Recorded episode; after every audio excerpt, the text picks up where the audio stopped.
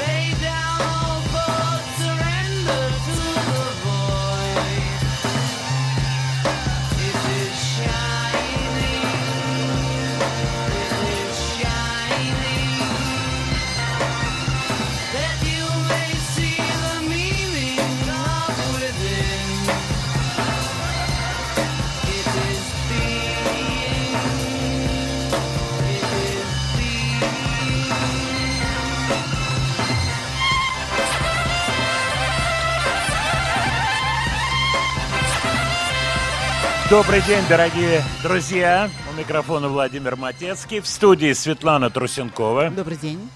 Как дела, Свет? Хорошо. Птички так хорошо поют, нормально? Нормально поют. Улетают птички потихоньку. Птички летают. И мы сегодня начинаем наш эфир, э, в общем достаточно необычно. Дело в том, что я очень хочу, чтобы звучащую музыку, а это песенка с пластинки Beatles «Револьвер», которая сегодня выходит в виде переиздания, со мной поговорил один из моих любимых ведущих, замечательный музыкант и просто отличный парень Александр Пушной. Здрасте всем, э, Владимир Леонидович, здрасте вам и Свет, привет. Привет. Да, привет, Саш. Э, ну что, Битлз револьвер, тема тебе близкая, скажи. Ай, вот э, сложная история. Почему? Потому что у меня любимый альбом Раба Soul, который был, был до револьвера. У меня, ну, не любимый, но, скажем так, мною уважаемый, конечно же, альбом Sgt. Pepper's, который был после револьвера. И револьвер Так. получается таким у меня, понимаете, переходным этапом. А и действительно, они уже были популярны, но еще Леннон не ляпнул ничего про Иисуса. Они уже гастролировали, но уже заканчивали гастролировать и собирались как раз в студийном формате выпускаться дальше. Они еще были как бы друзья, товарищи и, в общем-то, неплохо сотрудничали вместе, но уже что-то начиналось у них там внутри коллектива, ну, что называется, расслаиваться. И как раз вот, я не знаю, специально вы это сделали или нет, но вы поставили самую знаковую для меня песню из этого альбома. Почему? Потому что как раз здесь у них а, наметился еще один интересный поворот. Они стали экспериментировать. И вот в этой как раз композиции, которая только что прозвучала, тут, что называется, как это, знаете, девушки говорят, все, что было, надела сразу хорошего. И, значит, пришел с ситаром, значит, э, Джордж. И они там вот эти вот э, птицы, да, которые звучали на фоне этого, этой композиции, там похоже что-то на кри- крик чаек, такой... Это были так называемые специальные вот эти вот э, лупы такие, да, петли из магнитной ленты, на которую они записывали что-то в виде своего смеха, а потом крутили с разной скоростью. То есть намудрили очень сильно, потому что, в принципе, эта песня прекрасная, да, Ленноновская, и она на двух аккордах сыграна. Но они здесь просто все, что могли, сделали. И даже Леннон потом, э, видимо, по предложению Мартина пропустил свой голос через динамик Лесли, это орган такой, да, и вот именно с этим а, эффектом мы этот голос слышали. Так что это для меня альбом, э, как бы начало их э, деятельности студийной, серьезной, как, начало экспериментов музыкальных, ну и какой-то, в общем-то, такой уже закончившийся период песен «Я тебя люблю, ты меня не очень». Ну, я прямо могу сказать, что тут еще очень многое зависит о том, от того, когда ты его услышал впервые. Вот скажи мне, ты можешь вспомнить, когда ты э, эту пластинку услышал впервые? Вот ужас. И в, как- в каком контексте да, это было? Да, ужас заключается в том, что вот как пластинку, как альбом, я ее услышал впервые, наверное, не, не позже, чем лет 10 назад всего-то. Потому что до этого какие-то часть песен э, входили в сборники. Там, напон- например, э, э, Элеон Регби, да, вот это великолепное произведение, которое, собственно, написал Маккартни, и где там себя проявил, опять же, э, Мартин великолепным продюсерским и музыкальным э, качеством. Я ее услышал на каком-то сборнике еще очень-очень давно, когда был ребенком. И я понял, что я этот альбом слышал как надерганные из альбомов треки, ну, наверное, штук 5-7 точно, а вот целиком как э, альбом я его послушал очень недавно. Понимаю. Есте- естественно, что у меня было ощущение, что это не альбом, а это такой сборник. Хотя на самом деле вот это альбом, а то, что я раньше слышал, это были как раз сборники. Скажи, вот когда ты знакомился с творчеством Битлз, и тебе в руки стали попадать пластинки или компакт-диски, ты себе что-то переписывал? У тебя был какой-то магнитофон, конечно. кассетник? У меня был кассетник, неплохой, кстати. Эм, Надо сказать, что он назывался, по-моему, красивым э, суперскоп, э, таким вот названием. Отец в 1976 году ездил еще как ученый в Америку и притаранил оттуда кассетный магнитофон. И вот этим кассетным магнитофоном я все переписывал с одной кассеты на другую. Меня полностью удовлетворяло качество. Сейчас я понимаю, что это было ужасное качество, ну тогда мне все нравилось.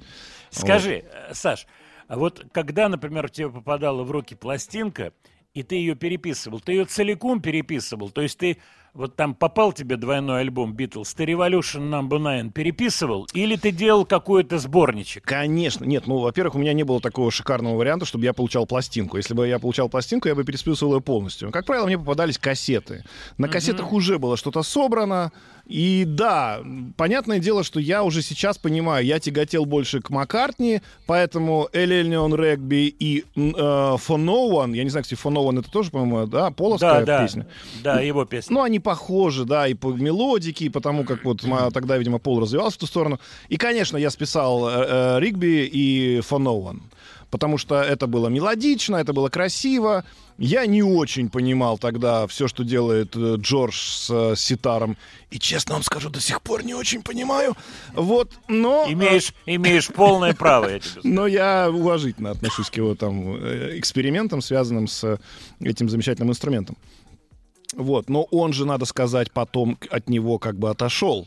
И все-таки Харрисон э, и его вот это вот, ну, это, наверное, дальнейшая история, но я, я вот, понимаете, я искренне считал, что э, в Битлз, да, есть два гения, мы знаем их имена и фамилии, это, это Пол и Джон, два гения, и есть талантливый парень Джордж. Вот талантливый парень Джордж пишет неплохие песни, но, ну, максимум одна, полторы, две на альбом. И какое же мое было ужасное удивление, когда после развала Битлов этот человек выпустил аж тройник. Тройник собственного мати- да еще какого. То есть, видимо, все-таки были там какие-то проблемы, связанные с тем, что реализоваться ему полностью там не, не получилось. Ну, по крайней мере, он так говорил всегда и очень был этим недоволен, что известно. Саш, у меня немножко, э, так сказать, конкретный вопрос, связанный с твоим творчеством и преломление битловского репертуара через твое восприятие уже как исполнителя. Скажи мне, вот что тебе хотелось сделать, что ты хотел переделать и так далее, и так далее, и так далее. И какой трек мы сейчас в твоем исполнении послушаем? Ну, во-первых, мы послушаем тот трек, который вы заметили и сразу мне об этом написали, поэтому что Да. уж тут говорить, я сразу понял, что его надо ставить. Во-вторых, э, я, конечно, как и все, наверное, люди на Земле, услышав когда-то Yesterday, понял, что я хочу сделать это по-своему. А, Надо сказать, что все-таки эту песню не, задушишь, не убьешь. Как бы я ни старался это сделать с помощью восьмиструнной гитары, но это не получилось. Все-таки великое произведение. Недаром ему оно приснилось, это, эта мелодия, и видно было, что это ему пос- послал, видимо, Господь Бог туда прямо сразу в мозжечок. Но, а, конечно, когда работаешь с битлами, хочется делать все. И здесь, наверное, что... наверное, есть какие-то проходные вещи. Опять же, мы не будем называть, но это джорджевские всякие эксперименты с ситаром. А, вот, эм, но в целом любую песню, которую бы я взял из их репертуара, захотелось бы, конечно, просто сыграть, а уж не, не говоря о том, чтобы как-то переделать. Ну что, спасибо. Но, э, Владимир Леонидович, Да. надо сказать, что вы меня очень правильно поправили, потому что я говорил, что у Yesterday порядка трех тысяч каверов на эту песню. И вы потом меня поправили, я зашел и узнал это, и действительно более 10 тысяч каверов на эту песню. Да, я рассказывал слушателям, что у меня был конкретный момент, когда в американской организации, которая собирает авторский гонорар, BMI, я задал этот вопрос, когда они нам показывали, рассказывали, была делегация из РАО, вот, э, по поводу песен с одинаковым названием, количество каверов и так далее. И вот фигурировала Yesterday и фигурировал момент такой I love you. Сколько песен есть с названием I love you? Простым русским незатейливым названием. Выяснилось, что и то, и другое исчисляется тысячами. Вот. Я уж не помню, какая была тогда цифра, чуть-чуть Ну, поменьше. я но- всяко выросло. Да, Да, выросло, выросло, выросло, и количество каверов растет. Саш, тебе огромное спасибо. Спасибо А, вам. и- да, и я хочу сказать, что то, что ты, ты делаешь, ты большой молодец. Моя симпатия к тебе во всех твоих проявлениях. Взаимно, Обнимаю. Владимир Иванович. Огромное спасибо вам, что позвали.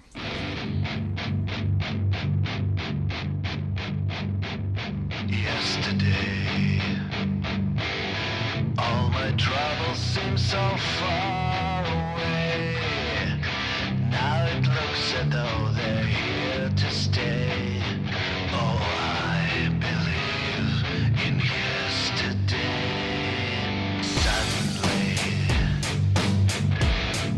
But have them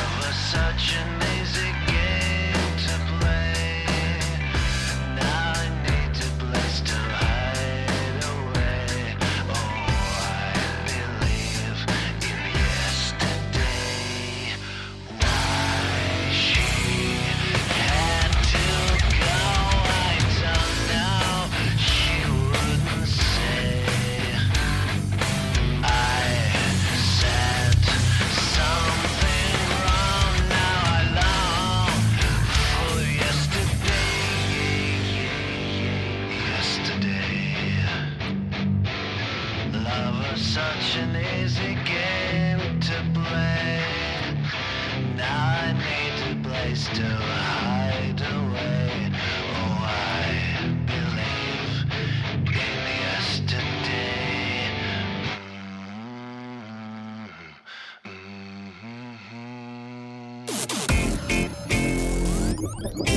Студия Владимира Матецкого. Александр Пушной, его кавер-версия на Yesterday, по-моему, очень симпатично сделано. В его духе, с большим количеством, так сказать, и тонкого юмора, и такой грамотно организованной агрессии. уважения. Я бы так сказал. И уважение, безусловно, к оригиналу. Э, Я слушал Сашу с огромным удовольствием, когда он сказал, что ему альбом «Револьвер» попал в руки где- где-то лет 10 назад. Вот, а пластинка-то в оригинале вышла 5 августа 66 года, и я этот момент очень неплохо помню. Вот, поэтому, конечно, маленькая разница в восприятии. Что значило тогда вообще иметь в руках пластинку Битлз, 67 год, я помню, когда вышел «Сержант» 1 июня. Все эти даты, помню, они в моей голове, наверное, до конца веков. Плюс 7 967 103 5533 это наш WhatsApp. Пожалуйста, пишите, не стесняйтесь. Ну что, я смотрю на большой список. Как всегда, у нас дилеммы те же самые. Это разные жанры, и это новинки, старинки, и то, и другое представлено. Интереснейший дуэт. Называется он «Квази». Забавное название. Вообще не очень американское, хотя дуэт это, это бывшие супруги Сэм Кумс и Джанет Вайс. А, Кстати, я сразу вспомнил, что Аида Ведищева имеет девичью фамилию Вайс. Но это точно не Аида Ведищева. Это гитарист и барабанщица. Хотя кто его знает, Светлана? Как ты думаешь, Аида Ведищева могла вот На так? барабанах да, Аида Да. Ведищева легко. Она, она могла. Давай, заводи квази.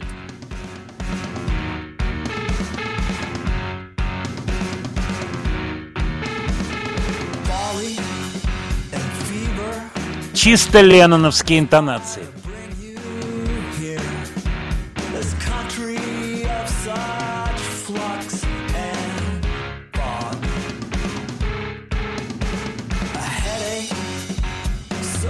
more.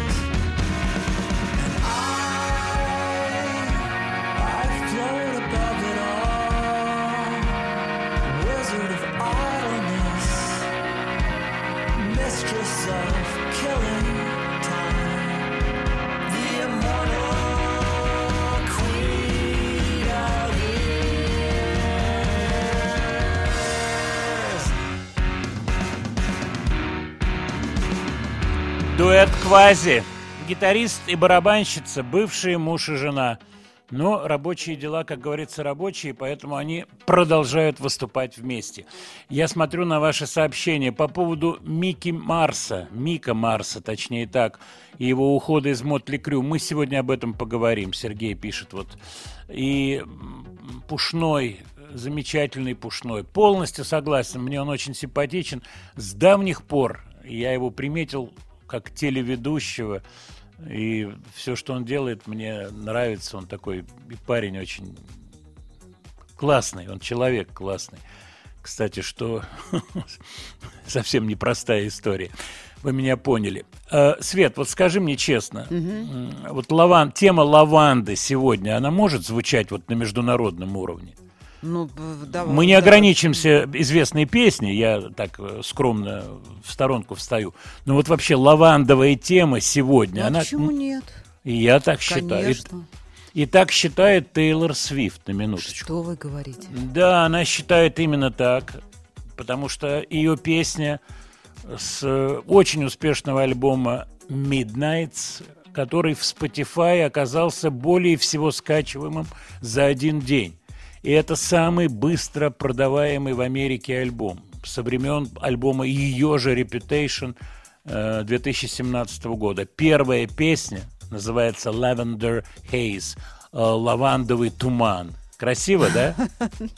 Смотрите, а сиреневый туман и лаванда. Сиреневый Вот вы туман. понимаете, что творит? Ну, никуда она от меня деться не может, этот Тейлор Свифт, ты, ты же понимаешь.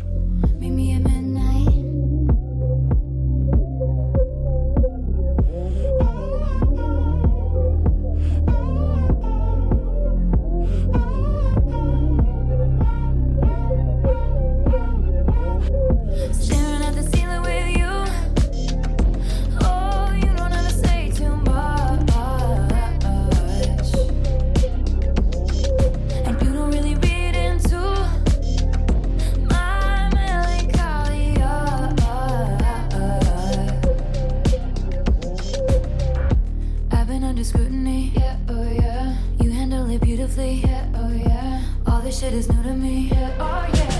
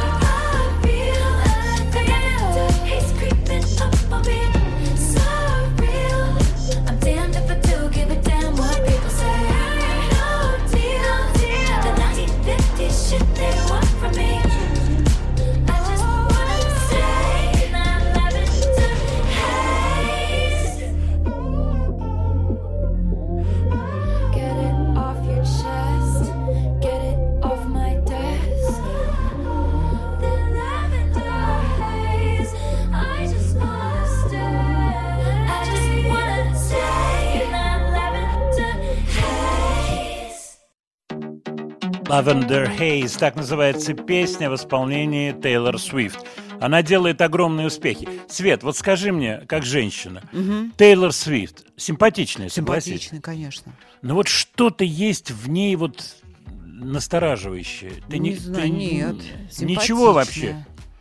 Ну вот я тогда тебе задам лобовой вопрос. Сынуля приводит ее в качестве невестки. Ну, начинается. А начинай. А как ты? Сыночка. Сын мой маленький. Вот эти вот, все эти, как они, Не их вот знаете. эти вот все. Хорошо. Хорошо. Хорошая девочка, но нам Обеспечен, обеспечен. Нет, а у нее денег нет никаких. Никаких денег нет вообще, Знаете, денег. Мы не за деньги. А вот чисто внешне, и вот по каким-то вот... Ну, пришла, тут же посуду все перемыла она у тебя на Ну, кухне. вот давайте так. под... Чтоб впечатление произвести. перемыла. Да, все перемыла, чашки оттерла. Давайте Я не раз намекаю, об этом поговорим. я, я не намекаю на то, что у тебя ча- чашки-то не оттертые, Вся понимаешь? чашка у меня... Что надо чашки. Чашки-то оттертые все. У Светланы-то. Студия Владимира Матецкого.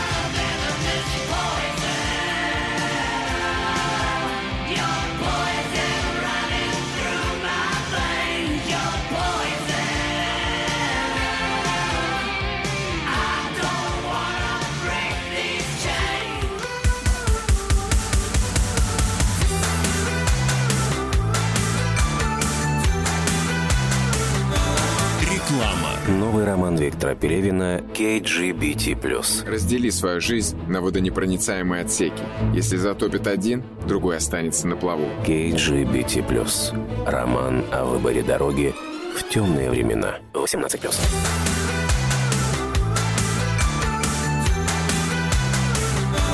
Телефон рекламной службы 495 105 5244.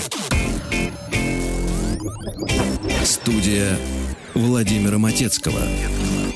Я неспроста поставил песню Элиса Купера «Poison». Дело в том, что одним из ее авторов является Дезмонд Чайлд, мой соавтор, замечательный продюсер, очень классный сонграйтер, интересный, необычный, очень закрученный, если честно, человек непростой, у которого сегодня день рождения, ему исполняется 69 лет. Я ему пока не писал, он живет в Нэшвилле, переехал из Лос-Анджелеса, я в свое время э, был его гостем, когда работал над проектом Red Sky, это было в 91 году, мы писали песни, мы очень многое сделали, Какие-то из этих песен реализовались на стороне, в том числе песня наша совместная Love Transfusion, которую записал сначала Элис Купер для вот этого альбома «Трэш», вот, но она на альбом не попала, а потом ее записал Игги Поп.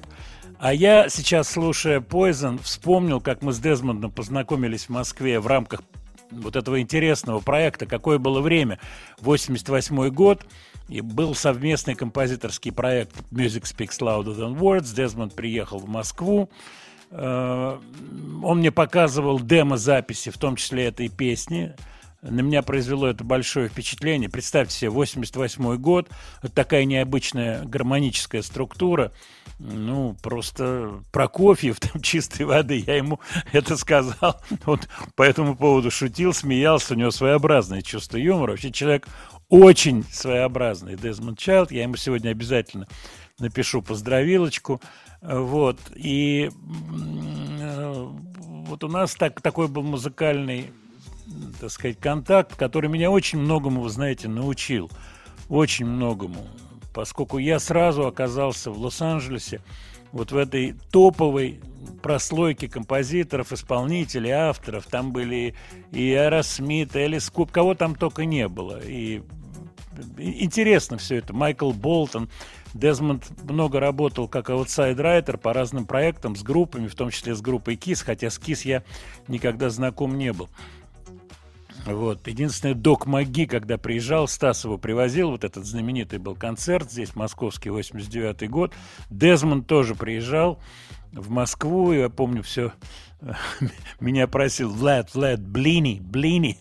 Ему очень хотелось блины с черной икрой. И вот мы пошли, я не помню уже куда, с Борей Зосимов, Зосимовым, который тогда возглавлял там MTV, Полиграм. Вот, мы пошли с Дезмондом и ели эти блины, он прямо там облизывался, пальцы облизывал, мне очень понравилось. Вот, ну, много всего было забавного, смешного, но он остается действующим автором, он работает. Э, Я с удивлением узнал, что он делал вещи для Евровидения. Вот, э, ну, все меняется в этой жизни, вы понимаете. Знаменитый его проект Рики Мартин «Living для вида Лока» песня очень сильно прозвучала. Так что Дезмонда сегодня напишу ему, поздравлю обязательно. Так, от вас приходит сообщение, сейчас я постараюсь отвечать. Ну вот несколько подряд сообщений одинаковых. Давайте я отвечу. Александр пишет. По поводу 66 года выхода пластинки. А как тогда реагировали на популярность Битлз взрослые в то время люди? Ну да, мне это было там э, 15 лет. 14. Э, Взрослые, вы знаете, я не знаю реакции взрослых людей, такую массовую реакцию. Я знаю, что интерес к Битлз был огромный, 66 67 и далее. Э, Уже тогда все знали про Битлз, вообще все, хотя не было интернета, разумеется, да и средства массовой информации очень сдержанно, кусочками. Там проскочили Битлз, здесь в журнале «Крокодил» какую-то чушь написали, здесь какую-то дрянь написали в другом журнале. Оно все проскакивало, но те, кто интересовался, конечно, так сказать, на эти глупые тексты не очень реагировали. Там навозные жуки-ударники, вот такие тексты были, которые визжат, верещат, петь не умеют, признаются, что они... Ну и так далее. Пропаганда это называется. Вот, ну, те, кто интересовался музыкой, конечно, переписывали пластинки, все это было в дефиците, но тогда цены еще не набрали вот этих цифр мощных. И я застал вот это 67-66 год, цены 20 рублей были на альбом. Вот. 20-30. И потом поехала уже, ну, вы знаете, куда это приехало. Там 80, 100, 120 были пластинки, я помню, какие-то особо такие коммерчески ценные. Э, Так что, так что вот давайте-ка я вам лучше напомню номер WhatsApp, пишите, будем общаться. Плюс 7 967 103 5533. А я хотел поставить песенку Simple Minds. О них шел разговор э, в телеграм-канале и Яндекс Дзене «Слова и музыка Матецкого». Я хорошо знаком с Энди э, Райтом, кто продюсировал эту пластинку. Я ему написал, что мне понравилось. Он мне тут же, через 30 секунд, ответил, вот, что очень приятно. Написал, что очень тяжелая была работа, поскольку начали еще в ковидные времена, писали частично в Германии, какие-то м, записи делали из Лондона, общались через э, интернет. В общем, непростой был альбом. Мне показалось, что он звучит здорово. Нельзя забывать, что Simple Minds группа-то уже не молодая. Если не ошибаюсь, с 77 года они существуют.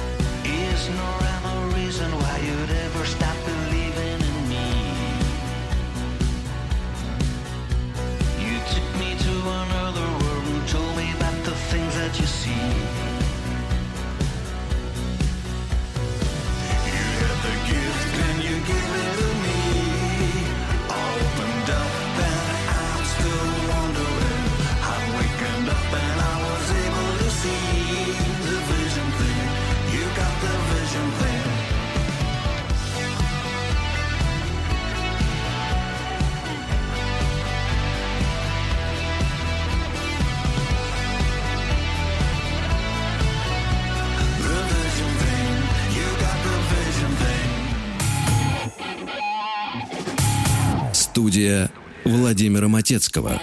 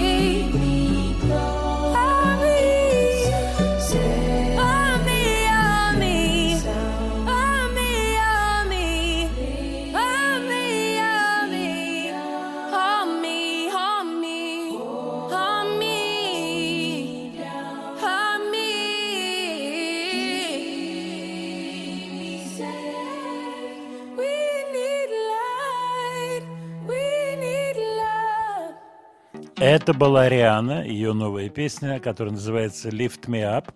Очень ожидаемый трек в интернете. Она вышла буквально сегодня. Вообще очень интересная артистка, на мой взгляд. Кстати, по поводу характера, вот для меня это видно. Я могу, конечно, ошибаться. Я с Рианой не знаком, никогда не сталкивался. Но вот гляжу на какие-то ролики, кусочки, там, фотографии, и вот видно, что у человека очень и очень тяжелый характер. Свет, твои ощущения Ну, по поводу похоже Ри- на то. Похоже Да. на то. вот работая с разными артистами и артистками, и вот понимая какие-то поведенческие моменты. Вот, кстати, кто-то из наших слушателей прислал, что у Тейлор Свифт все на лице написано. И вот эта сложность характера у нее тоже присутствует, несмотря на всю внешнюю симпатичность. И Я вымытую думаю, посуду, да. и вымытую посуду у тебя на кухне, да. И вот то, что она салфеточкой вот губы-то протерла, и салфеточку-то выкинула, а ты-то эту салфеточку-то увидела. Я так понимаю. Понимаешь? Вот такая вот история. Свет, кстати, вот интересное сообщение такое пришло, итальянское. Продается в Риме дом, в Риме, Так. примерная, примерная оценка 540 миллионов долларов. И я выписал на всякий случай адресок, телефон, потому что я понимаю, что это твой уровень. Ну, сложите вот в тот конверт, куда вы складываете все бумажки. По А, домам. вот тот твой, да, вот Мгм. Светлана. Сейчас, я секундочку. Предложение а по еще домам. кто есть? Вот я прошу прощения. А еще ка- какая там Тей- Тейлор Свифт накрашенная. Вилла называется Аврора. Опять же, такое хорошее название коммунистическое. Не чужое, понимаешь? Вилла Аврора. Семья Людовский. Такая э, с историей семья, владелица этого здания. Умер хозяин между... Давайте уберите эту бумажку. Да, я убираю. Так, сейчас откладываю. Кстати, тебе просто для рекламы. На вилле Аврора в разное время, не вместе, но проживали такие люди, как Гёте, Чайковский, А что Вуди вы Аллен, Мадонна. Положите бумажку обратно теперь. Обратно. Обратно. Роспись, потолок Караваджо делал. Откуда стоимость? говорите? Э, 540? 530, 530. вообще 539. Ну, давайте вот так. 540, ничего страшного. Но ты отложила 540. И следующий кадр. Раз, два, три, 487, 408. Считали, сидели, нал считали. если Караваджо, то дом со вкусом. Нет, э, дом со вкусом, все честно и все красиво. Кстати, из вот таких новостей я иногда себе выписываю какие-то, так сказать, вот думаю, надо слушателям рассказать какие-то забавные истории, на которые натолкнулся. Понравилась вот какая еще одна история. В Дании, Дании создана партия, которая называется синтетическая партия. Ее возглавляет AI э, entity, то есть существо, не существующее, а искусственный интеллект. А, И вот э, люди, которые этим все-таки, наверное, как-то управляют, они считают, что вот те 20%, которые не голосуют, которых не устраивает никто, вот как раз можно эти 20% вытащить на эту синтетическую партию. Вот. И у этого лидера, вот этого AI, то бишь искусственного интеллекта, уже у него есть имя, его зовут Ларс. Я не знаю, какое датское произношение, наверное, Ларш, как в Швеции, там смягчено это, Ларш. Ну, неважно, для нас проще Ларс. Э, И вот, вот такая вот синтетическая партия. У тебя есть какие-то комментарии, вот лично ну, твои? Есть ненадежное руководство. Они надежные, искусственный интеллект. Ну, а что из розетки вытащил и все. Вот вам и руководство. Ну, запитаем как-то, может быть, от солнечной батареи, нет? Но пока не придумали вот так вот, чтобы... надолго. Надо думать об этом, Мгм. Светлана, думать.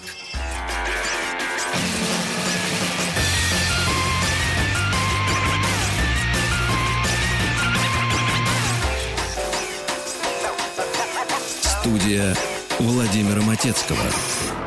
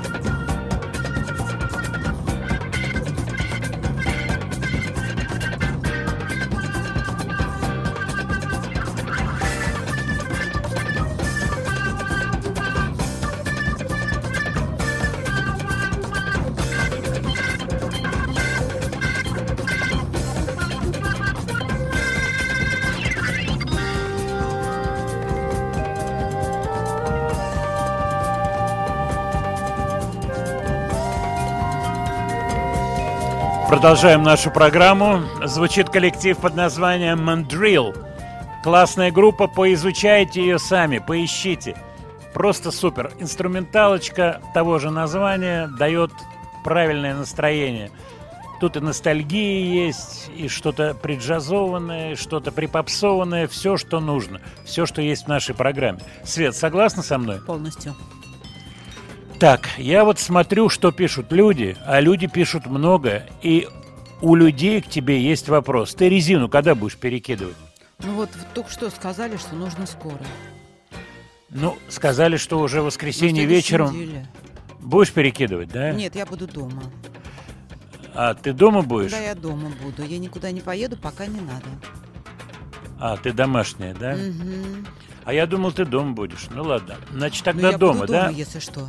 Да, ну ты дома, хорошо, Ну, Свет. главное, чтобы вы запомнили. Значит, если дома. Ага. Вот А то потом приходится... скажете, что не слышали. Да, то, что дома ты не слышал, да, но ну дома, я понимаю, что дома будешь. ну, дома так дома, Свет, я тебе так скажу. Ну, да. Вот приходит сообщение по поводу Мотли Крю и серьезного события. Гитарист Мик Марс покинул коллектив. Ну как покинул? Участником группы он остается, но на гастроли, говорит, избавьте. А, тоже дома. Дело в том, что я не медик, но я посмотрел, открыл, что там медицинская история. Выяснилось, да, у него болезнь Бехтерева. Это что-то связанное с суставами, с артритом. Я, честно скажу, не знаю. Ну Помню их концерт в Москве, клубный. Я был на этом концерте. У меня вот то, что называется смешанное впечатление от выступления Мотли Крю. Но он был на высоте. Он, кстати, парень возрастной, ну как возрастной, он 51 года. Вот. Мик Марс, разумеется, это творческий псевдоним. По-настоящему его зовут Роберт. Роберт Аллен Дил. То есть фамилия Дил как сделка, да? Мгм. По-русски Сделкин получается, так, Ну, да? Сделкин. Ну, а Марсов тоже. Нет, Марс это творческий псевдоним. Но Сделкин фамилия, вот ты мне скажи, это русская фамилия или уже у тебя вопросы есть? Ну, Сделкин, я думаю, что все-таки русская. Все, что... А чего тут смеешься? Светлана, объясни мне. Ну, я прикинула, какая может Ну, быть. ну, может поняла, быть, он... русская. А может быть, и еврейская Сделкин, Нет, понимаешь? я поняла, что русская. Ну, ты Хотя, де- если копать по сути. Я бы не зарекался, Светлана. Вот Сделкин, Роберт Сделкин, если придет к тебе, руку протянет, скажет, я Роберт Сделкин. Ну, очень Ну что ты подумай, а? Приятно мне На очень. всякий случай скажешь, скажешь очень приятно. Ну, Мы воспитанные. Я понимаю. Ну, когда ты эту невестку прогнала, вот, то уж после, после этого даже с, с Робертом Сделкиным, я чувствую, будешь общаться. Пришел в Мотли Крю гитарист, который мне очень нравится, Джон Пятый. Я, кстати, не знаю, Еще как по-английски... пятый? Пятый, да. Ну, Джон Файв или Джон the Fifth, по-английски как правильно прочитать. А пишется Джон и пятерочка. Сразу же Black Sabbath, Volume 4, Vol 4. Ну, да. Понимаешь? Ну, Вол, Вол да. 4, да. Но тут Джон Пятый пришел, кстати, замечательный Джон Пятый. Я думаю, что поедут на гастроли. А сейчас я хочу представить группу, которая как раз ездила в качестве opening акта вместе с Def Leppard и Motley Crue в этом знаменитом Stadium Tour, когда по стадионам они проехались очень мощно, соединились две группы.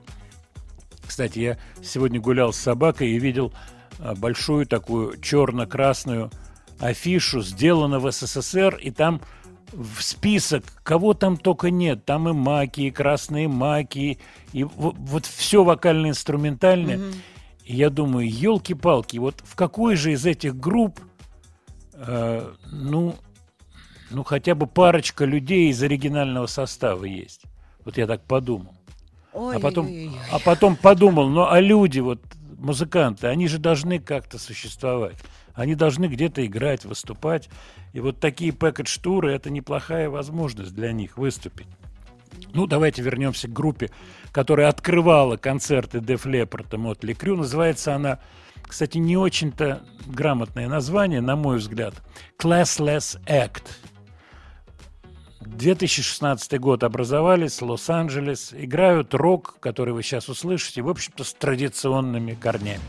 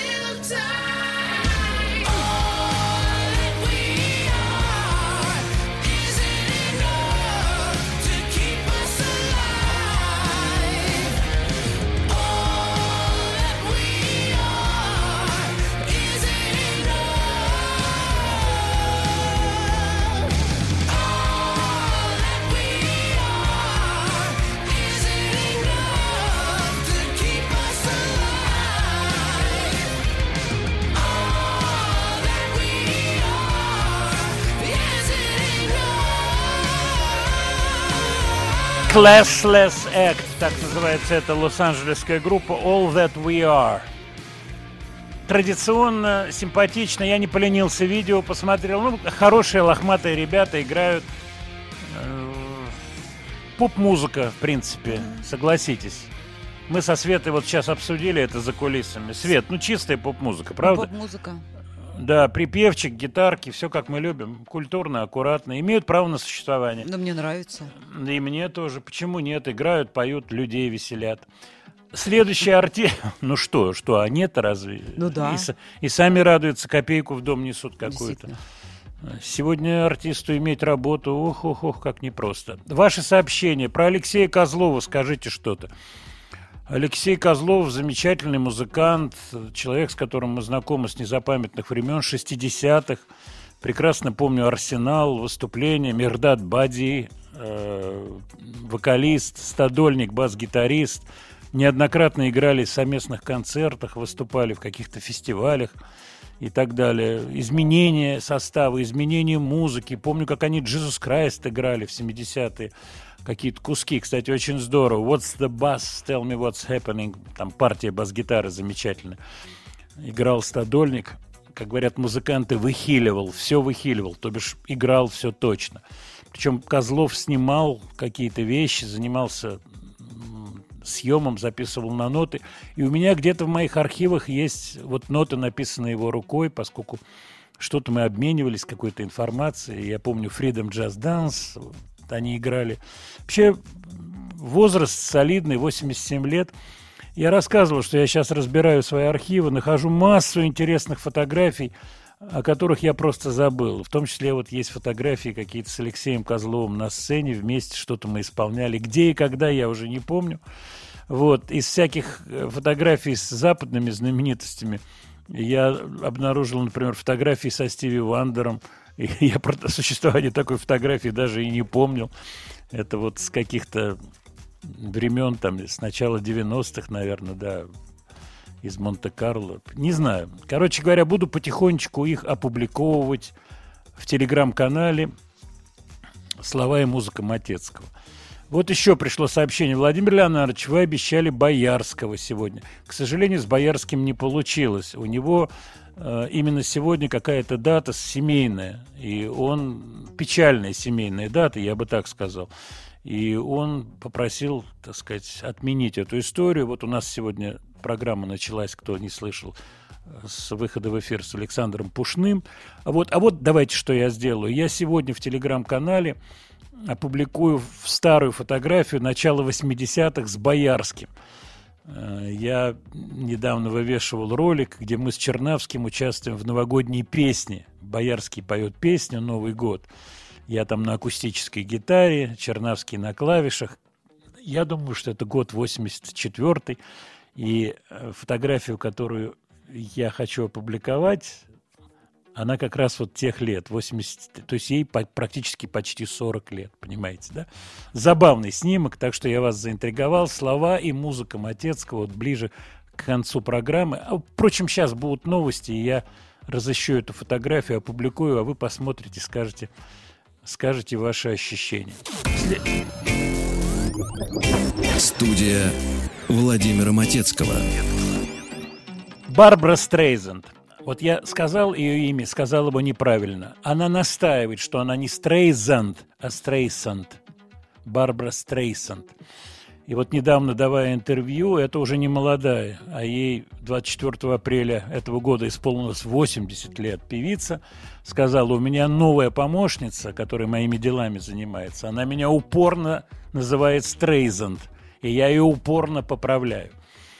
Интересный альбом ожидается к выходу в ноябре. Я, кстати, эту пластиночку хочу себе купить. Дело в том, что в начале карьеры э, Барбара выступала в маленьком клубе под названием Бонсуар, французским, с таким французским названием. И когда фирма Columbia решила выпустить ее альбом первый, то она организовала живую запись вот в этом как раз кафе Бонсуар. Но эта запись категорически не понравилась Барбаре Стрейсанд. Она отказалась ее выпускать на отрез, и первый альбом ее был записан в студии обычным порядком. А запись та, старая запись, сохранилась, причем в виде, как я понимаю, какого-то четырехканального, наверное, варианта. Это начало 60-х, может быть, еще какого-то варианта. Но факт тот, что именно сейчас, вот буквально в этом году, Коламбия вернулась к этой записи. Появился человек, который взялся все это реставрировать и сделал это так, что Барбаре Стрейсанд это очень понравилось. И этот альбом выйдет в ноябре. А я хочу поставить ее песенку с пластинки Walls, стены, не путать с Пинк Флойдом. А обратите внимание на ее голос. Она не кричит, она поет. И он на грани классики и эстрады. Как классно сделана струнная аранжировка. Барбара Стрейсанд. So long. Sad times go long, bad times. We are rid of you at last.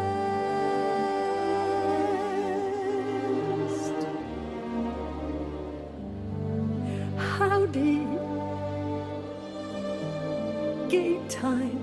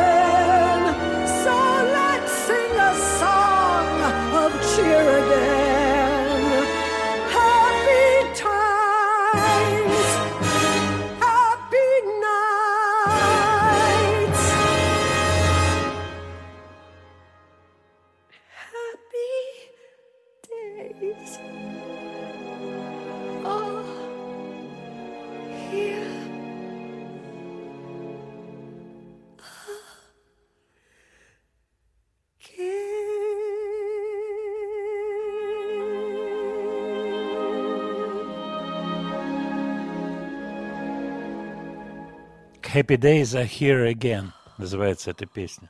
Она закрывает альбом Walls. Очень интересная исполнительница. Она у нас не популярна, хотя приходят интересные от вас сообщения, очень интересные, что где-то ее подход напоминает подход Гурченко в пении. Возможно, вы правы. Гурченко, безусловно, слушала Барбара Стрейзен. Я с ней на эти темы не беседовал, честно вам скажу. Вот, как я рассказывал уже, Гурченко записывала материал у меня на студии, мы общались.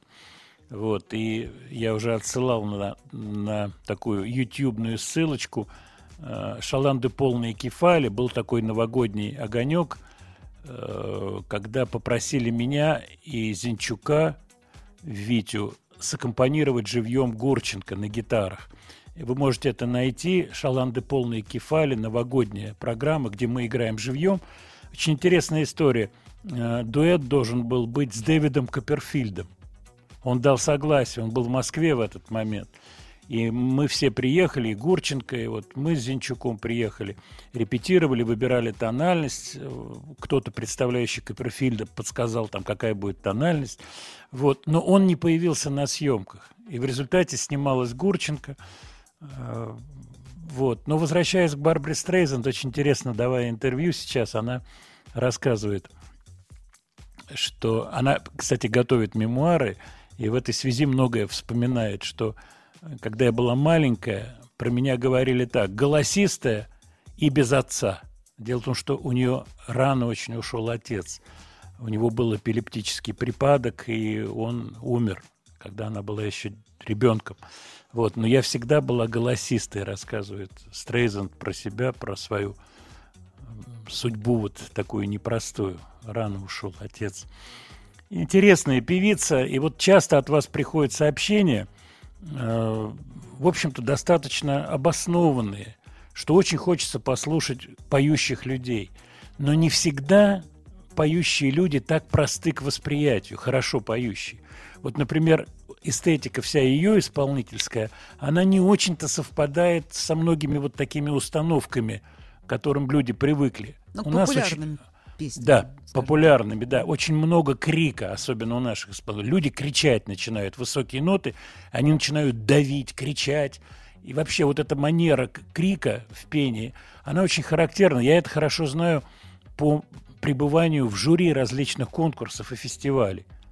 И вот не хочу называть там фамилии, но вот всегда есть как, какая-то группа, особенно певиц, которые начинают просто истошным образом вопить, когда берут высокие ноты. Кстати, э, говоря про Стрейзенд, про- простите, Стрейсенд, если она слушает, она сразу бы ух, Да, вот именно, вот именно. Э, Она очень внимательно относилась к образам в песне.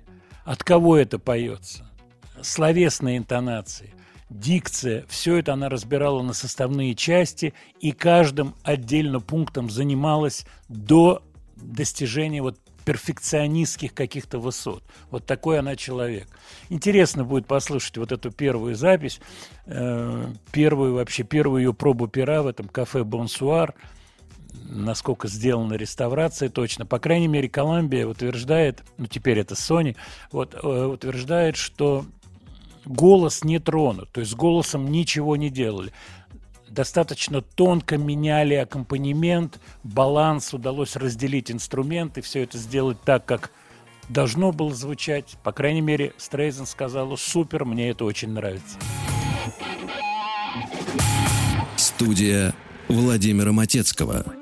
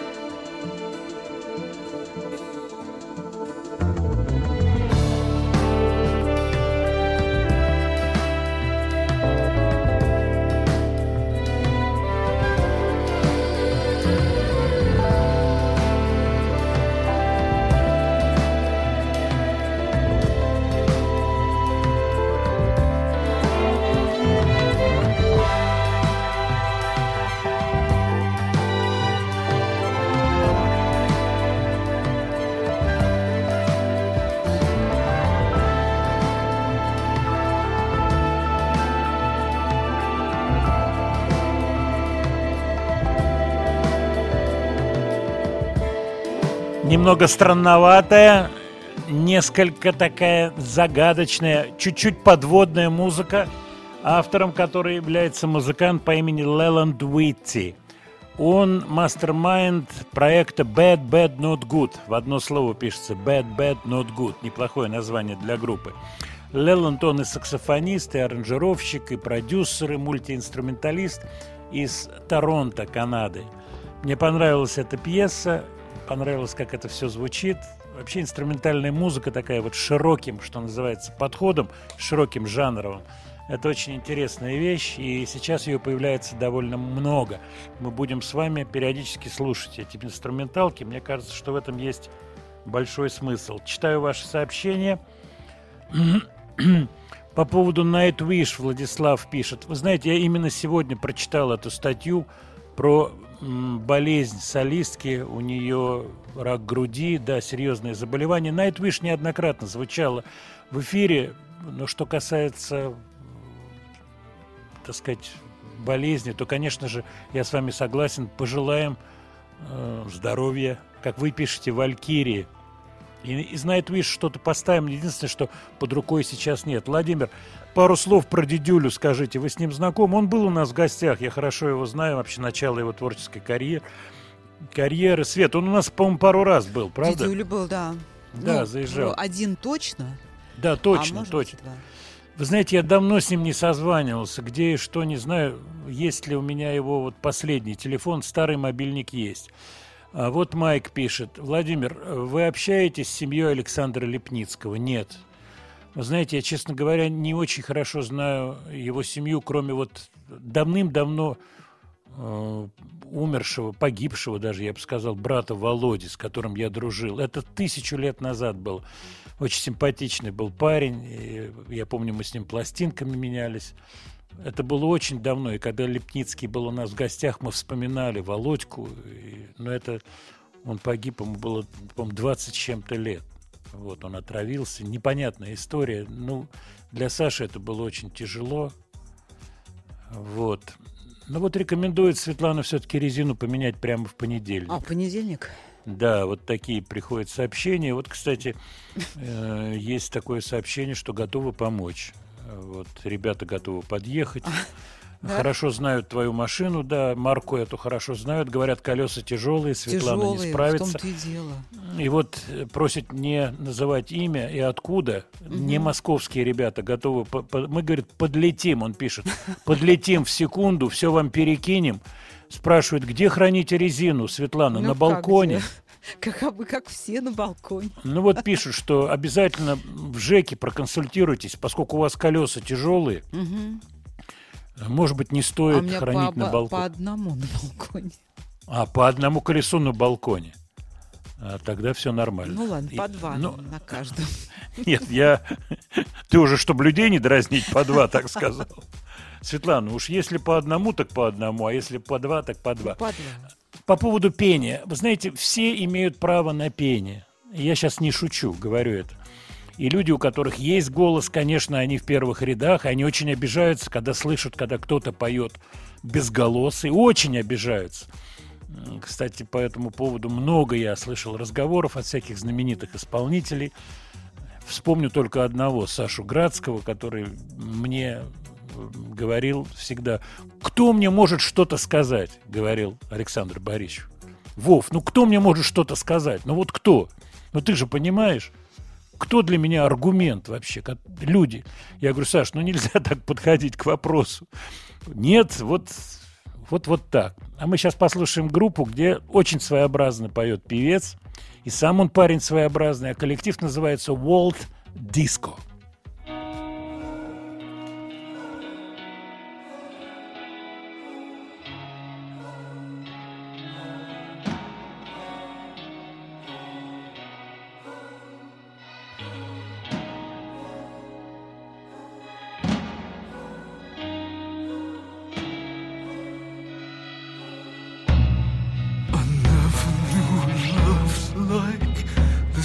Before.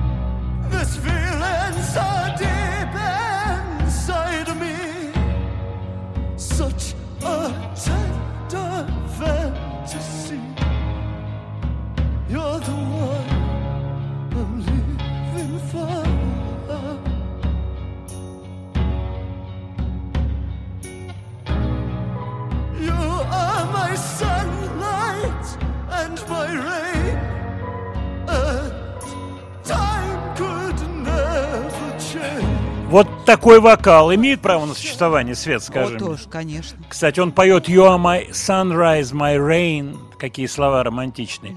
А я тут же вспомнил «Sunrise», песню Юрай Гип. Мало того, пришло вот такое сообщение очень интересное. Адресованное нам с тобой. Светлана, Владимир, к бас-гитаристам многие относятся пренебрежительно. Это, вы неправда, мне говорите. Нет. Вот именно. А я уж...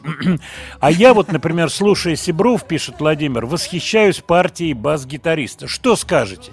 Вы знаете, никогда не прислушивался. А вот к Гэри Thейну прислушивался, к Юрай Хиповскому бас-гитаристу. Всегда. Вот, и сейчас я подумал, на Magician Birthday Гэри Thейн играет. Не помнишь? Ну, мы Не сейчас это помню, уточним. да. А песню Sunrise, уж коли ее анонсировала предыдущая группа, кусочек просто обязаны послушать.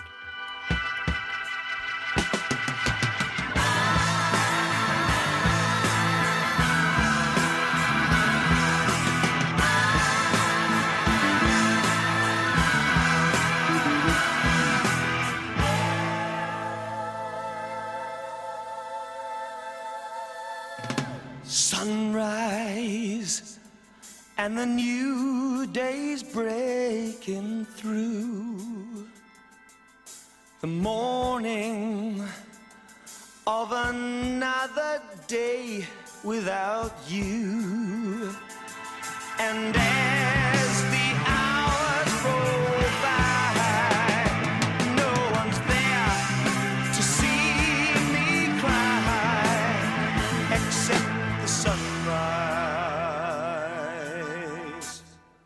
The sunrise and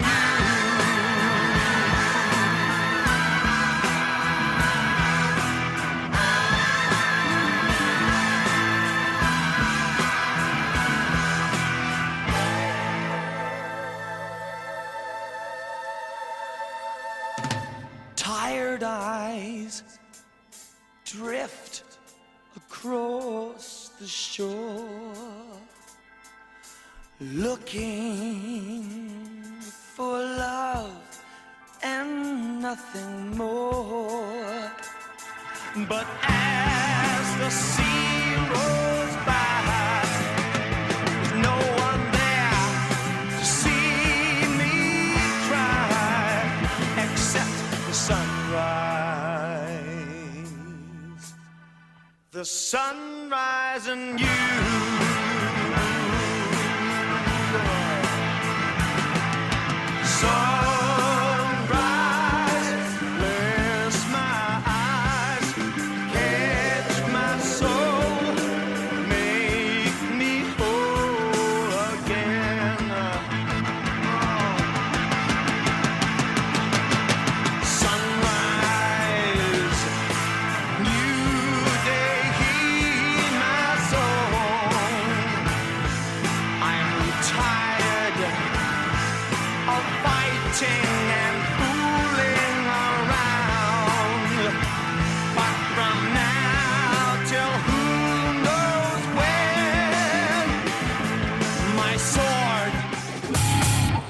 Студия Владимира Матецкого.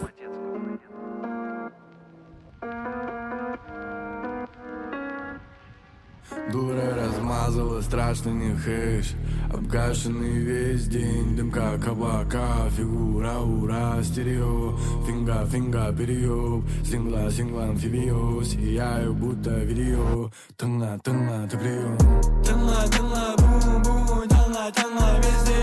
Көшім гамы стиля Маслу делаем ветер Күндіз қараңғы ертер Делаем крутим стерео Как чунга чанга эфиоп Финга финга перееб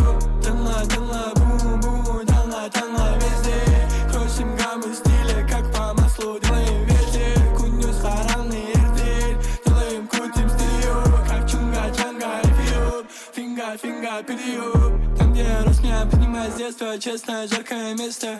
Ертең, бүгін ашан Потный в поиске лучшего места. По ночам крутим баремку Делаем громко стерео Как чунга чанга эфиоп Крутим, вертим целый мир Час солим мин Мировой тыңламайыз Только ты и твоя жизнь. Я такой же, как и ты. Доллар, доллар бил Делай то, что любишь было сада, тыңла Тыңла, тыңла, бум, бум Таңла, таңла везде Крутим гаммы стиля Как по маслу делаем ветер Күндіз қараңғы ертер Делаем, крутим Как чунга Свет, вот тебе нравится, когда вот такие слова все тынгла, тынгла, и все тынгла, тынгла, и все перемешано вот так, А и не знаю, поймешь, это не какой-то и восточный акцент. это Непонятно, модный, да. модный парень, я вот специально его поставил. Камбулат. Камбулат, это его настоящий. Камбулат Алибеков. Он по национальности кумык из Дагестана. У него песенка была Томас Шелби. Томас Шелби. Действующее лицо из Peaky Blinders, из Козырьков, которого играет Киллиан Мерфи. Так вот, эта песенка набрала более 26 миллионов просмотров. Представляешь, парень? Простой, которому там 20 лет. Камбулат. Очень здорово. И вот, вот этот замес на восточных делах, все, очень коммерчески удачная вся эта штука. Конечно, кому-то не нравится, вот кто-то плюется, пишет, зачем вы это ставите, но это а вот, между существует. прочим, Тынглас в переводе с кумыцкого «слушай». Слушай, да, Мгм. тынгла, тынгла. Да. Ну, видишь, вот здорово это. Это здорово сделано. Парень способный. Попробуйте вот с нуля до 26 миллионов просмотров. Без всякого Да нет, мата, это, без всего. конечно. Кстати, сейчас на нецензурных уже песнях ничего не сделаешь. Я вам расскажу историю. Ко мне приходят разные люди молодые, разный материал приносят. В том числе приносят вот сплошную нецензурщину. Вот. И я сейчас с ними беседую, спрашиваю, ну вот, так Что сказать, как, что, почему, да, что навеяло, и вообще, а как родители знают о том, чем ты занимаешься, там, например, девочка пришла там с э, такими песнями, будь, будь здоровчик, даже и намекнуть не могу. Да, родители знают и ждут успеха, ждут, что это деньги принесет дочке. Вот как это выглядит. Поэтому не так все просто в этой жизни. Но Камбулат, по-моему, неплохой. Так, ваше сообщение. Одна секунда. По поводу Ирайхип Гарри Сейна. Я почему вспомнил его? Потому что э, вот в молодости, где-то в 70-е годы, я внешне, вот черные волосы, кудрявые, огромное количество, такая шапка была волос, платформы, клиши джинсовые. Э, в общем, в общем-то, очень смахивал на Гарри Сейна. Судьба у человека судьба ужасная. Electrocuted по-английски ударила током на сцене, погиб молодой совсем. Так, ваши сообщения. Вот по поводу того, что прозвучало. За такие песни надо брать штраф, а, который вы сейчас кусочек поставили.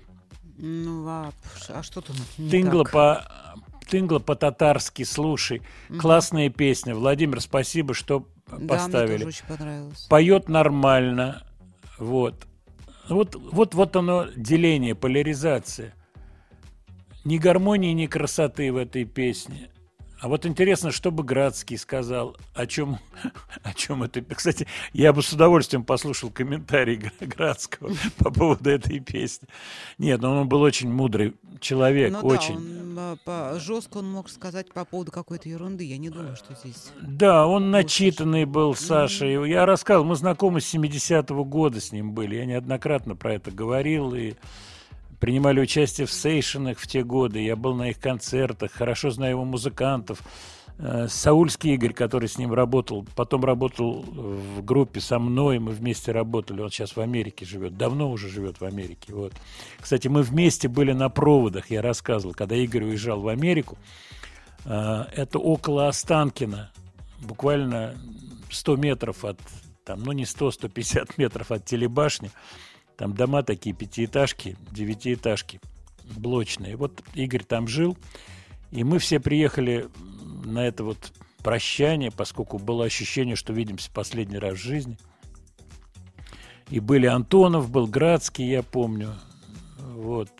И сидели мы на полу на расстеленных газетах, поскольку они всю мебель продали. Вот такой эпизод я помню. Солнечный день был. Какой-то год, не знаю. Но можно у Саульского спросить Игоря. Так, Владимир, а что вы можете сказать про Криденс Клевота Ревайвал? Вы знаете, вы угадали. Про Криденс Клевота Ревайвал я, э, перебирая свои пластинки, нашел сборник, где старый сборник, где первой песней э, на сборнике стоит песня группы The Gollywogs Fight Fire.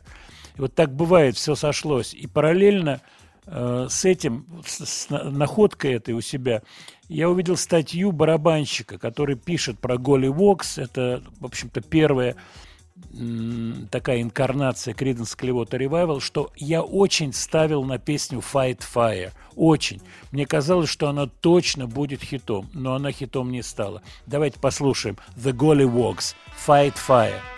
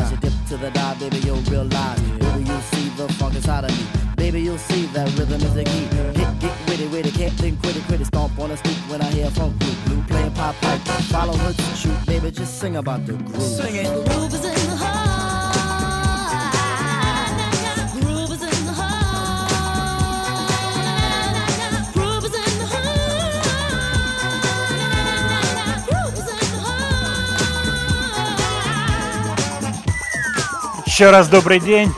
Песенка называется Groove is in the heart. Groove is in the heart. Грув в сердце. Вот так вот это звучит. И звучит это с 1990 года. Свет, клип сколько времени смешной. прошло? Ой. 32 года. 32, Смешной да. клип. Вот от вас приходит уже сообщение. Там же чувачок наш был в этом коллективе. Действительно, диджей Дмитрий, он же Дмитрий Бриль. Э, Родители увезли его в Америку довольно рано. Вот. Где он сейчас? Он в Берлине. Он занимается продакшеном, что-то делает. Но вот эта музыка, она требует вот постоянного обновления, пика постоянного. Поэтому карьера этих людей – это как карьера спринтеров в беге. Она редко когда долго длится. Ну что значит долго? Несколько лет хорошо, чтобы еще один был хит. А на самом деле не так все это просто. Я альбом этот помню, World Click он назывался, на лейбле Electro Records выпущен был. Замечательный был коллектив, замечательная э, такая траектория успеха. Феноменальная эта песня выстрелила, причем они ее записали за год до того, как она попала в чарты, опробовали, пробовали разные, так сказать, варианты грува, варианты бита. Здесь засветился Бутси Коллинз и с вокалом, и, если я не ошибаюсь, партию бас-гитары он сыграл. А недавно мы про него говорили, слова и музыка Матецкого, телеграм-канал Яндекс.Дзен. Бутси показывал э, простейшие грувы, фанк-грувы на бас-гитаре. Кстати, если вы откроете, полистаете кредитс, так называемые, то бишь авторов этой песни, то с изумлением наверняка увидите фамилию Херби Хэнкок. Да-да, того самого Херби Хэнкока. Кстати, мы вспоминали Лешу Козлова. Они играли инструменталки Херби Хэнкока, я имею в виду. Да-да-да-да-да. Рокет. Замечательная эта штука. Видео по тем временам прорывное. Вот кусочки грувов были, так сказать, использованы. Хер, Херби Хэнкоковские, еще какие-то кусочки в этой вещи. Это классное компилятивное мышление, когда человек, вот как художник делает коллаж, из каких-то кусочков вырезает, сам рукой не красит, а клеит. Вот так же делаются эти треки. Но надо иметь вкус. И со стороны многие говорят, ну, подумай, что он взял оттуда что-то, ничего сам не придумал. Нет. Он придумал вот этот монтаж. Это его монтаж, это его коллаж. Но проходит совсем немного времени, и этот человек, я имею в виду музыка, уже не собирает тот коллаж, на который реагирует публика. Публика меняется, вкусы меняются, и надо менять подход. Вот так устроен этот мир. Очень-очень сложный, очень сложный и очень конкурентный. Я с огромным удовольствием послушал сейчас эту песенку, вспомнил те времена. Свет, у тебя же с этой песней что-то связано, я знаю, да? да. Де- 90-й год. Юность. Твоя. Сейчас многие наши слушатели с калькулятором прикидывают. Дискотеки. Так, дискотеки. Так, Светлана, ну-ка, ну-ка. Так, 7 плюс 7, 12, 14, 8, дробь 2, квадратный корень. Ну да, Ну, то то получается, получается вот так. А я сегодня, кстати, в новостях вот этих смешных всяких, которые я люблю перелистать. Брак, Таиланд. Ему 19, ей, Так. 50, ей 56. Нормально? Ну, как- Счастливы. Знаете, для Таиланда я уж не знаю, что нормально. Там, Ну, там все поехало, да? Ну, вот такой вот брак тоже, А вот видишь ли. сначала они начали есть тараканов, вот оно и понесло. Ты думаешь, от тараканов все? А вот если они забегают в кухню и их не есть, они могут повлиять вот на такие браки? Неравный брак. Могут повлиять тараканы, как ты считаешь? Ну, Простым забеганием. На кухне не те тараканы. Все, не таиландские, все. противно. А вот еще одна штука забавная тоже мне показалась. По поводу стиральной машины для человека. Значит, в Японии серьезно идут разработки. Ну, может быть, это связано с энергетическим предстоящим кризисом. То ли мыться под душем, тратить воду и так далее. А тут такая капсула Так. по, по форме человека. Помнишь, Джексон Майкл По спал в капсуле? человека. Ну да. Ну, примерно, Светлана, примерно, чтобы Вообще, она была он спал в универсальной. бар- В барокамере. Да, якобы спал в барокамере. да. А я рассказывал эту историю вот в тех же, э, так сказать, начале 90-х. Вот мы сейчас вспоминали Дилайт, Майкл Джексон, когда вот все было окутано невероятным мистическим флером. Он был, я был на этой вечеринке. Кстати, с Лаймой был и с ее мужем, с Андрюшкой. Вот мы были на этой вечеринке, где был Майкл Джексон. Вот надо по- порыться, может быть, у меня фотки есть с этой вечеринки. Это там, где ему шпагу дарили, саблю? Нет, это было в Монако. А, и, извините. да, это шпагу ему у нас дарили. Да, Я помню. это было такое дело. Я, кстати, был на концертах Джексона и на первом, и на втором. На обоих концертах. Так вот, в Монако что было? Он дикий ажиотаж, просто там орут, фанаты стоят.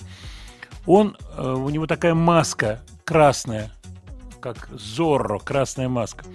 Все там не пройти, вечеринка, карточки такие закрытые, в смысле, закрытая вечеринка, карточки, специальные пропуска. Значит, м- прошли, ну, где-то там что-то шипят, кричат, зашел и Джексон. И у него ребенок маленький на руках. Вот он таскал с собой ребенка в тот момент. Я это очень хорошо помню. Ой, что он только с ним не делал. Чуть с балкона Да. не спустил, я помню. Ну, насчет вот этого я не помню. А вот, значит, на вечеринку он с ребенком тоже.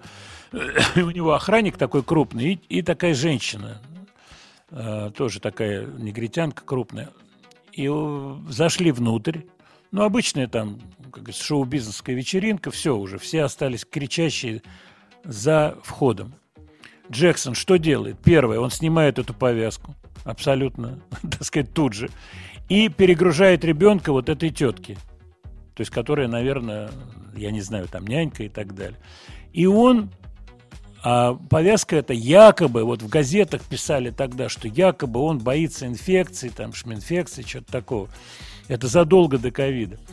И он, то, что называется, пошел по рукам, поскольку это закрытая вечеринка, там деятели шоу-бизнеса, был этот Марсель Авраам, э, его на тот момент менеджер такого вида, прямо скажем, будь здоровчик, одесского такого. Вот, и он абсолютно спокойно общался, ходил там, здоровался, закрытая вечеринка, никто его не дергал там с автографами. Я это очень хорошо, хорошо запомнил. Вот, и вообще много всяких вот таких моментов, которые по-другому высвечивают артистов. И вот эту всю чушь, которая пишется в желтой прессе, да и не только в желтой, потому что людям надо что-то писать. Обязательно должна быть какая-то ерунда, какие-то события, что-то вот трясти людей, постоянно вот так встряхивать, чтобы им вбивать в голову какую-то чушь там про барокамеры, не барокамеры, ребенка. Ужас вообще, это все такая забавная штука. Техасская группа называется «Спарта». У них выходит или уже вышел одноименный альбом из города Эль-Пасо. Рок. Мне показалось интересно.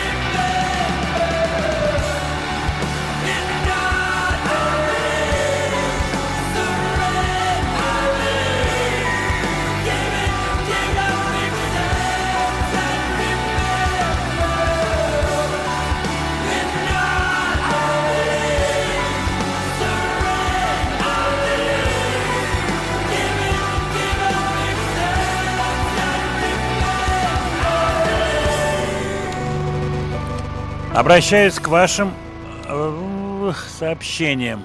Их много. Вот мне очень нравится, Вадим из Нижнего Новгорода прислал. Предлагаю на голосование поставить вопрос о привлечении товарища Матецкого в жюри программы «Голос» на Первом канале. С уважением, Вадим. Вадим, знали бы вы, каким образом решаются эти вопросы, вы бы даже и не стали писать. Светлана, твой Мгм. комментарий нужен о Вы том, как устроен Прочитали это шоу-бизнес. так, как будто это наказание. Ну, отчасти это и есть наказание. Если я начну про это рассказывать, во-первых, это будет очень долго, а во-вторых, последствия будут непредсказуемыми. Unpredictable, я бы так сказал. Так, еще ваше сообщение по поводу группы «Спарта». Вы знаете, очень понравилась группа «Спарта». Мне тоже показался этот трек необычным. Но вот Родион пишет, что из Краснодара, что Принк Флойд, так сказать, могут обидеться на такие произведения. Ну, кстати, замах-то да, вот из известно откуда. Ну, я бы не сказал, что это такой яркий Пинк Флойд. Э, Вот перегруженный бас, на который сделан акцент, на, ко- на партию которого сделан акцент, он, конечно, отличает сразу музыку, но какие-то пространства ощущаются. Что касается названия Спарта, не знаю, но можно догадываться, так сказать, то, что лежит на поверхности. Вот. Неплохая группа, мне понравилась. Мне тоже они понравились, я мало что про них знаю. Пластиночка такая скромно оформленная, синего цвета, с каким-то рисунком, там надломанная какая-то трубка. Трубка, не знаю, что это такое. Посмотрите, полистайте. Мне просто, я перебирал треки, и понравился этот трек. Вот, спартовский. Так. А, Ширли Мэнсон и Гарбидж. А Вы знаете, Филипп пишет из Башкирии. Дело в том, что про Ширли Мэнсон мы говорили на прошлой или позапрошлой программе. Дело в том, что дело в том, что еще раз скажу. Она выступила с защитой деятелей шоу-бизнеса, разумеется, так сказать, зарубежных деятелей, не наших отечественных. Так вот, речь идет о том, что идут очень серьезные процессы, приводящие к полному обесцениванию интеллектуального продукта, то, что авторы не получают, и исполнители, так сказать, свои роялтис и так далее, и так далее. Она об этом много говорила. Мы чуть-чуть на эту тему говорили. Аналогичные проблемы, безусловно, существуют везде, и Россия в этом отношении не исключение. Это серьезные, очень непростые вещи. Очень. Затевать разговор сейчас не будем. Rednecks, Глеб спрашивает из Челябинска, шведская кантри-группа. Но у них когда-то был хит мощный. Где они сейчас? Я не был знаком с этими музыкантами. Про Аха не забудьте, вы обещали. Да, не забыли, мы песню заготовили. Группа, которую я сейчас хочу поставить, называется Five Seconds of Summer. Красивое название. Пять секунд лета. Сейчас, когда только что объявили, что будет похолодание в воскресенье, самое время вспомнить эту группу. А вот название песни «Me, Myself and I» скорее всего, скорее всего, имеет некий намек на книжку Селлинджера «Над пропастью воржи» или в оригинале «The Catcher and the Rye». Дело в том, что там есть эпизод, когда Холден Колфилд, выгнанный из школы, приезжает в Нью-Йорк, кому-то он звонит, я вот не помню кому, я так досконально не помню эту книжку, но я помню, что он говорит, э, его спрашивает, он девушке своей звонит, «Э, кто это? И он говорит «me, myself and I». И есть э, классический перевод над пропастью воржи Райт Ковалевой, Рита Райт Ковалева, э, где она переводит вот те, кто знают эту книжку и любят ее, они наверняка мне сейчас подскажут, как она это перевела. По-моему, «Me, myself and I» она перевела как «это я собственной персоной». То есть это три разных слова «me, myself and I», в общем-то, заменяющие слово «я». Она это перевела, по-моему, так. Но давайте послушаем 5 секунд лета. I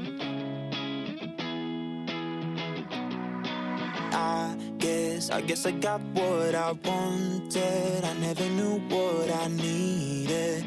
Leave it up to me to fuck it up without a good reason. I know, I know that it was my own fault. I never picked up that phone call. Oh Lord, all these broke hearts, but mine's the one bleeding. Bullshit, I've myself. Me and my selfish appetite. I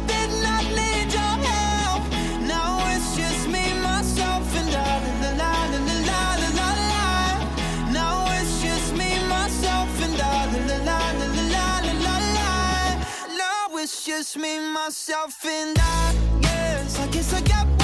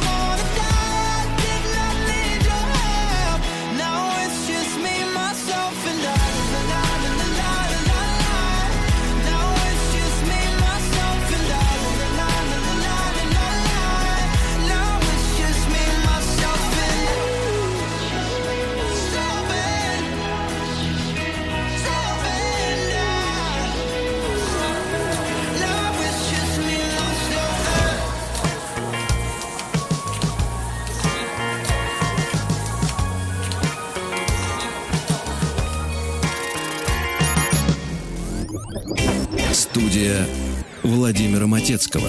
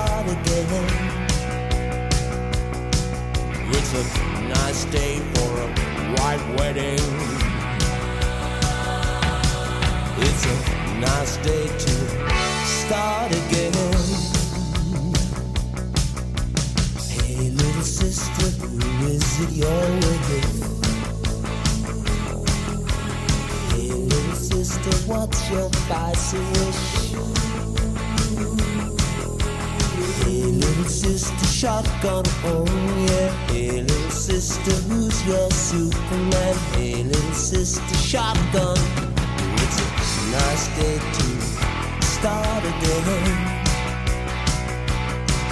It's a nice day for a white wedding. It's a nice day to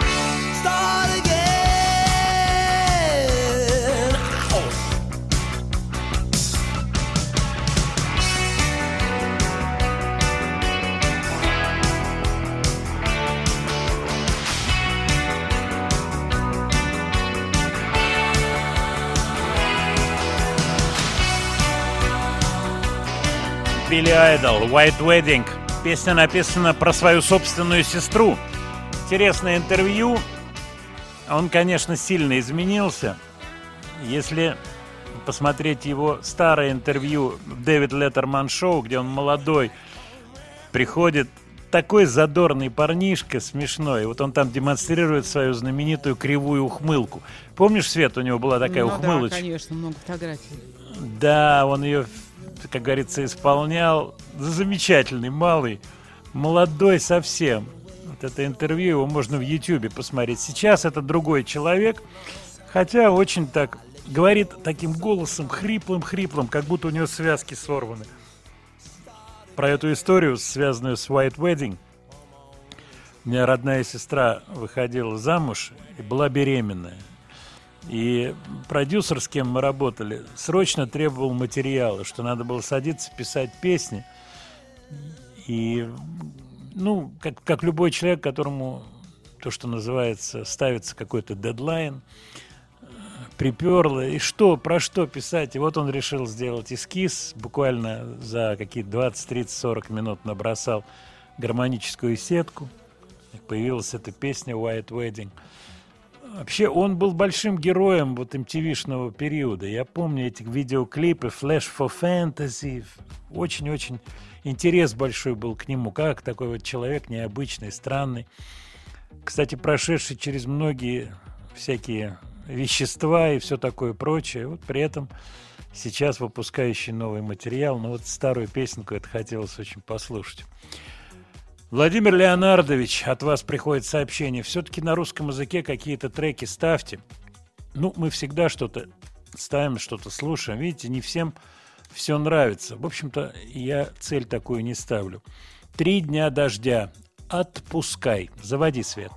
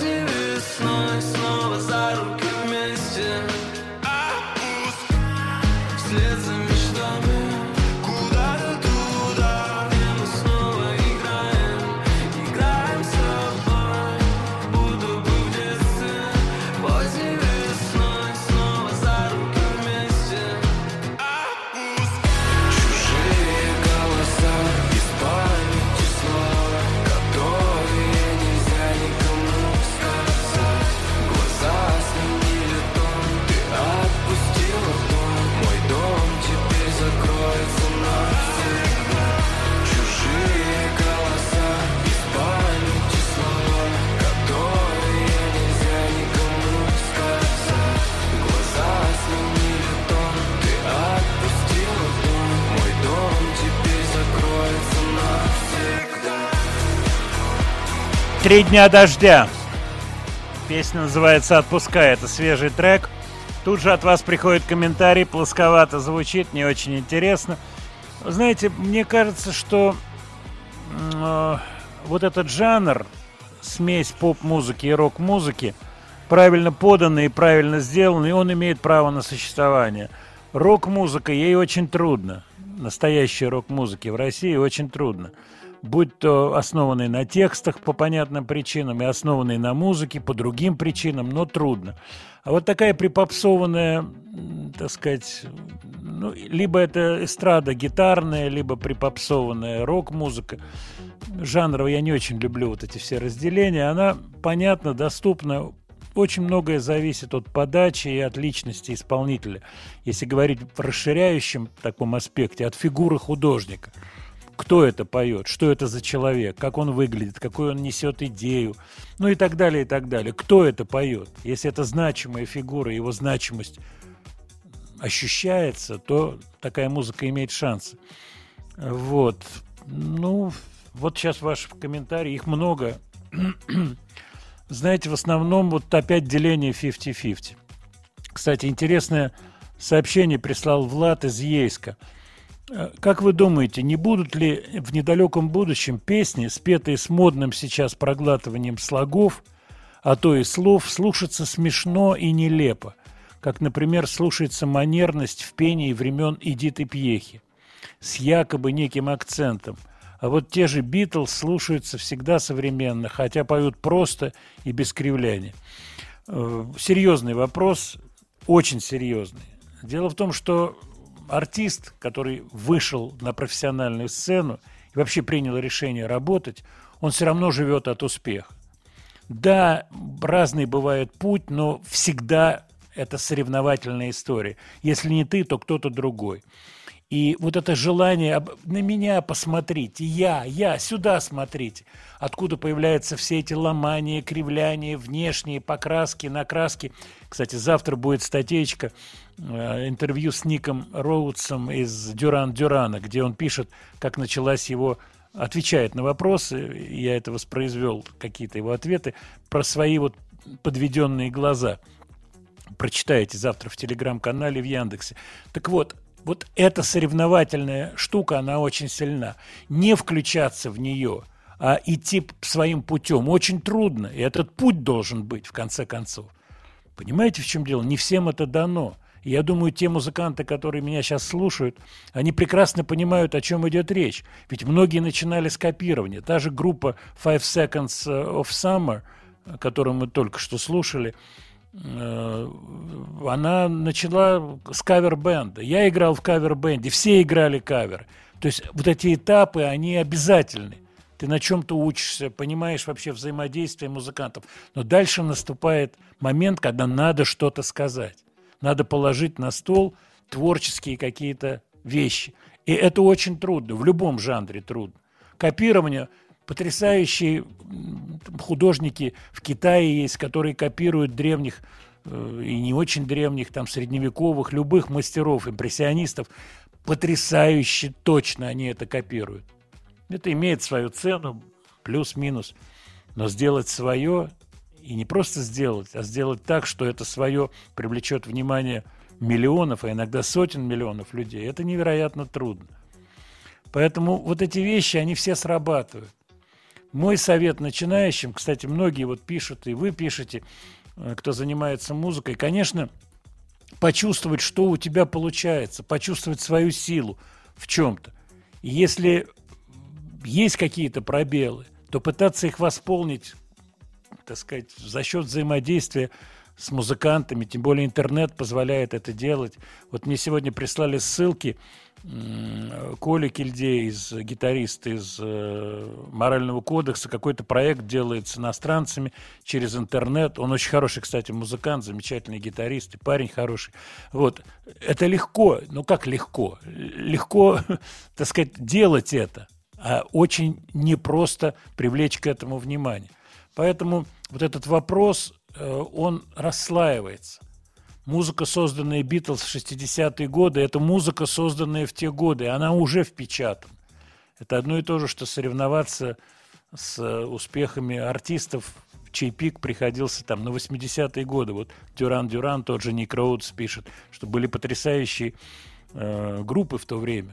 Будь то Депеш, The Smiths там, и так далее, и так далее. Очень интересная штука. Студия Владимира Матецкого.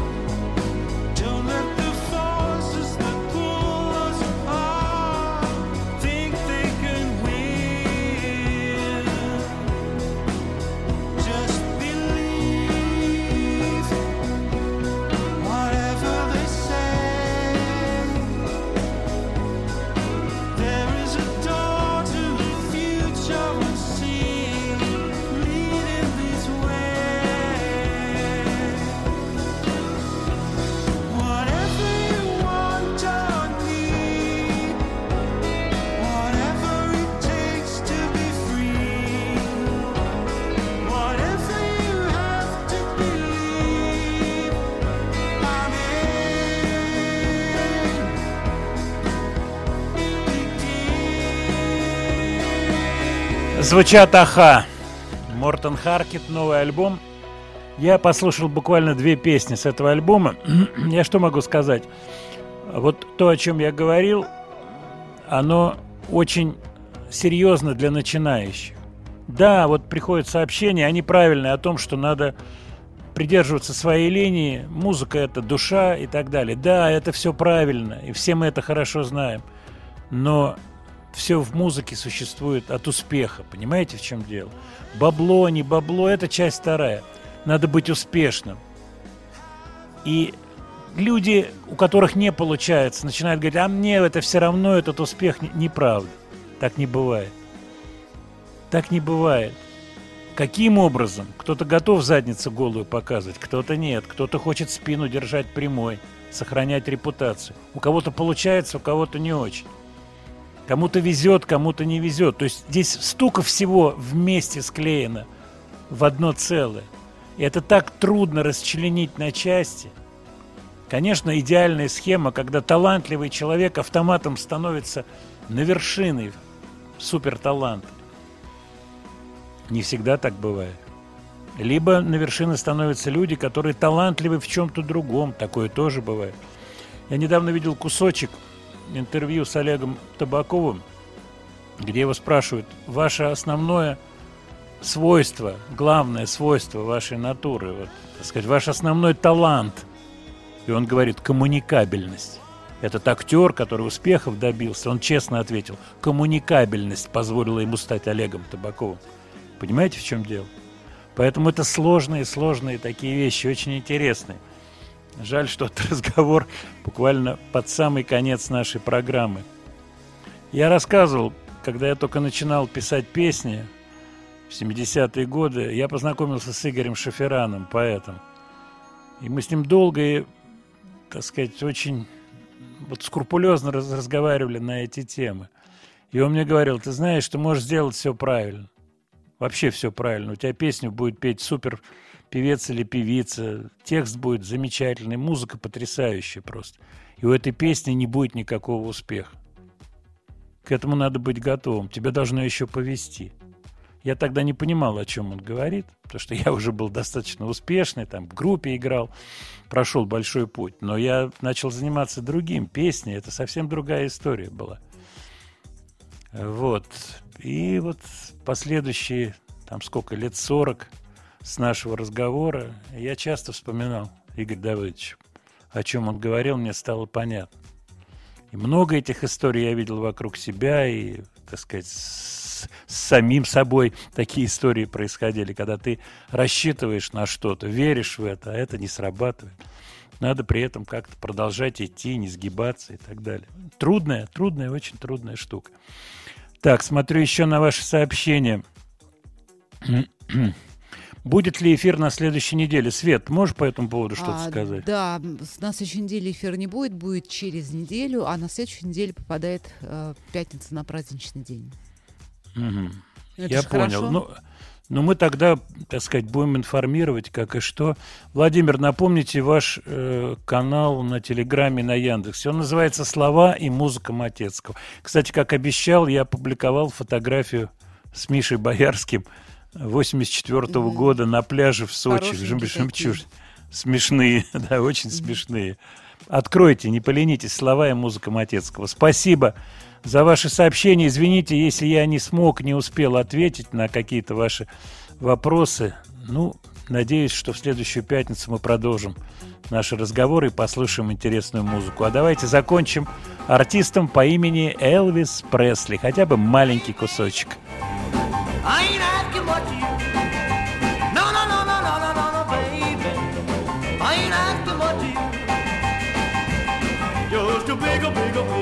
I oh, will do. Don't be a stingy little mama. You about to stop me half to death. Now you can spare a kiss or two and still have plenty left. Oh, no, no, baby. No, no, no, no, no, no. I ain't asking what you